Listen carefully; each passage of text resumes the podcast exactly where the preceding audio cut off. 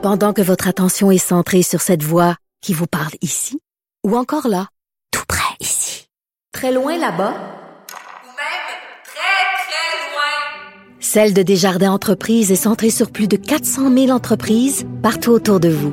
Depuis plus de 120 ans, nos équipes dédiées accompagnent les entrepreneurs d'ici à chaque étape pour qu'ils puissent rester centrés sur ce qui compte, la croissance de leur entreprise.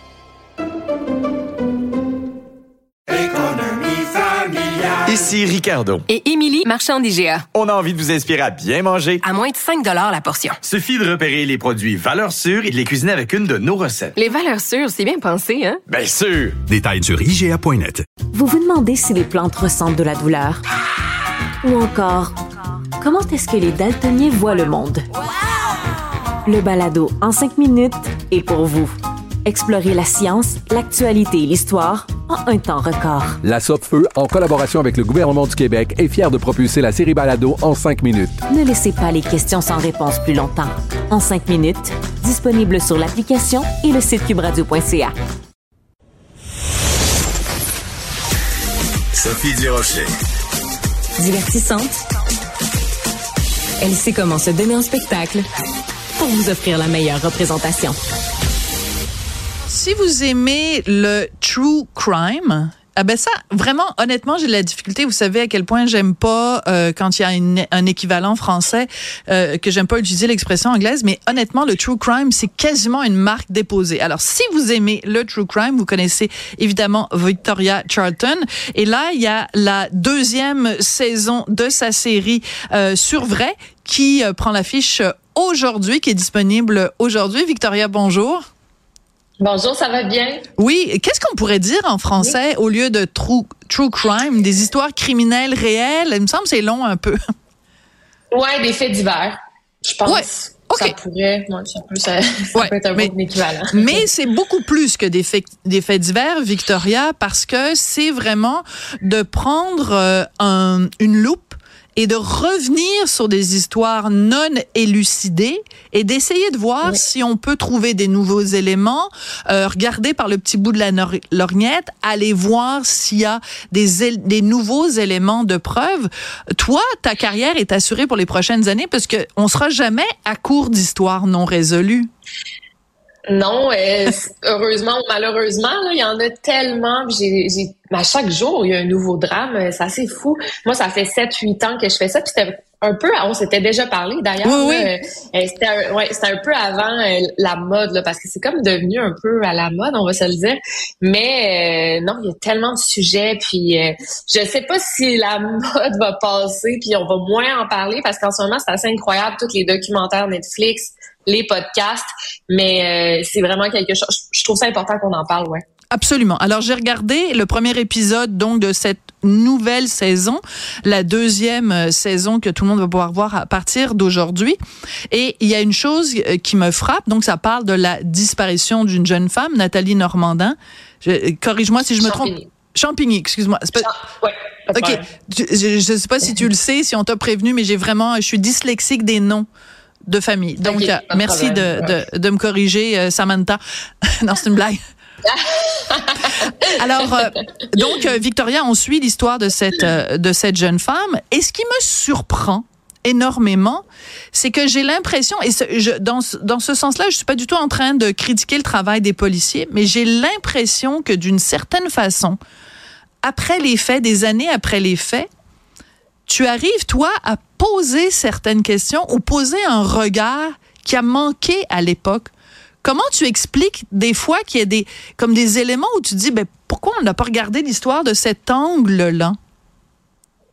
C'est, fou parce que je le vois beaucoup, même aux États-Unis, dans d'autres pays, mais au Québec, dans les années, je dirais 70, 80, 90, il y a eu énormément, malheureusement, de meurtres de femmes.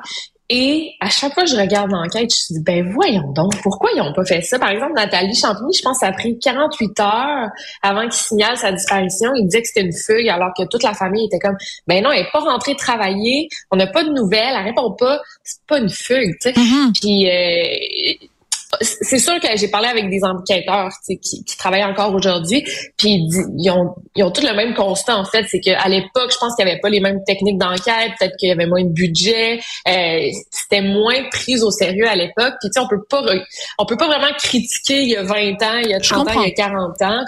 Mais euh, c'est dommage parce que souvent il y a des témoins qui n'ont pas été interrogés qui sont aujourd'hui décédés. Il y a des preuves qui ont été perdues, des preuves essentielles. Euh, fait que c'est sûr que c'est dommage. Puis même pour le cas de Nathalie Champigny, on a parlé à un enquêteur qui était sur le dossier à l'époque. Puis il a juste dit comment ça, vous vous, vous remettez le nez là-dedans? Là? C'est fini cette histoire-là, c'est classé. On est comme, ben non, c'est pas classé, sa famille la cherche encore. À chaque printemps, son frère va faire des bâtiments. Avec un chien pisteur.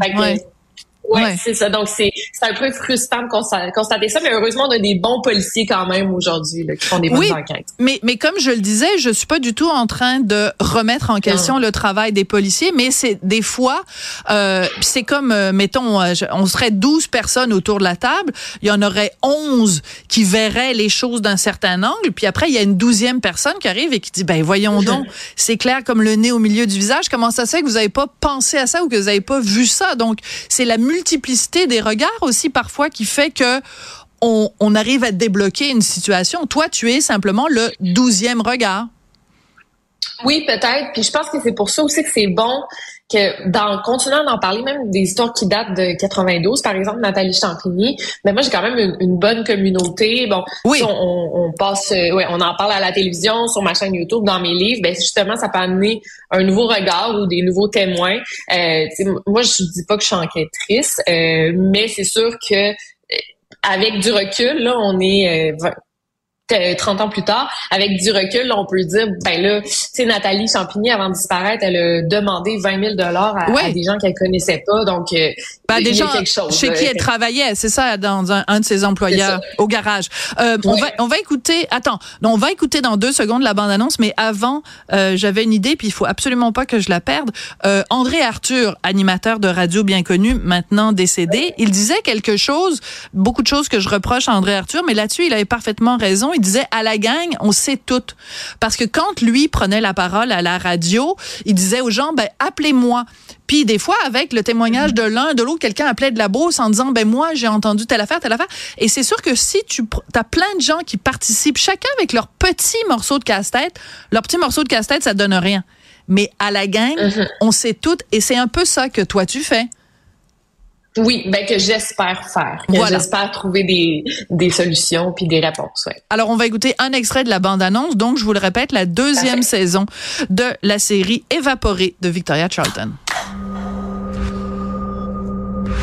Internet. Je m'appelle Victoria Charlton et je suis YouTubeuse de True Crime. Après une saison à enquêter sur des disparitions, être sortie de ma zone de confort pour aider des familles, c'est enfin le temps de retourner sur le terrain pour enquêter sur le mystère entourant les cas de Nathalie Godbout. Elle avait pas de problème de consommation, de drogue. Pourquoi quelqu'un en voudrait? Linda Normandin. Est-ce qu'elle aurait pu disparaître volontairement? Elle n'aurait pas laissé sa fille sans réponse. Et Nathalie Champigny. Je pense juste qu'elle était là au mauvais moment. Alors, ce que cette personne vient de dire, elle était là au mauvais moment. Est-ce que c'est pas un peu le cas? C'est en fait, c'est un petit peu ce qui relie les trois personnages. C'est-à-dire que, euh, ben, c'est ça au mauvais moment, au mauvais endroit et des mauvaises fréquentations. Pas à chaque fois, mais ça ressemble un peu à ça. Ouais. ouais. Je pense que c'est plus euh, des mauvaises relations là. Ouais. Euh, pour euh, le cas de, des deux, Nathalie, là, ça, les deux femmes ont disparu suite à une rupture amoureuse ou suite à une, une dispute avec leur conjoint. Puis par exemple, là, je pense à Nathalie Godbout, qui est un cas dont, dont on parle dans l'émission. Elle, elle s'est disputée avec son conjoint. Une heure après, elle a disparu. Elle est supposément allée prendre une marche euh, sans ses cigarettes. Elle fumait beaucoup, sans son, son sa padjette. Et pendant ce temps-là, son conjoint était dans la douche durant une heure. Donc, il y a de quoi qui marche pas. Puis c'est frustrant de voir ça qu'il y a trois femmes qui ont disparu. C'est probablement tous des féminicides, mais on n'a pas assez de preuves pour arrêter quelqu'un qu'on croit qui est, probablement le coupable, mais je, je veux pas dire que qui que ce soit est coupable, mais on a quand même des bonnes idées, une bonne idée de qu'est-ce qui s'est passé. Donc, euh, quand même, une sensibilité, je dirais que la, la, la seule bonne nouvelle à travers tout ça, c'est que aujourd'hui, d'abord, on nomme, on appelle ça des féminicides et on prend quand même, c'est pas parfait, mais on, on prend ça plus au sérieux que à cette époque-là. Donc, euh, bravo pour ton travail et puis, ben, j'en- j'encourage tout le monde à regarder ça. Ça prend, euh, ben, en fait, c'est en ligne à compter d'aujourd'hui sur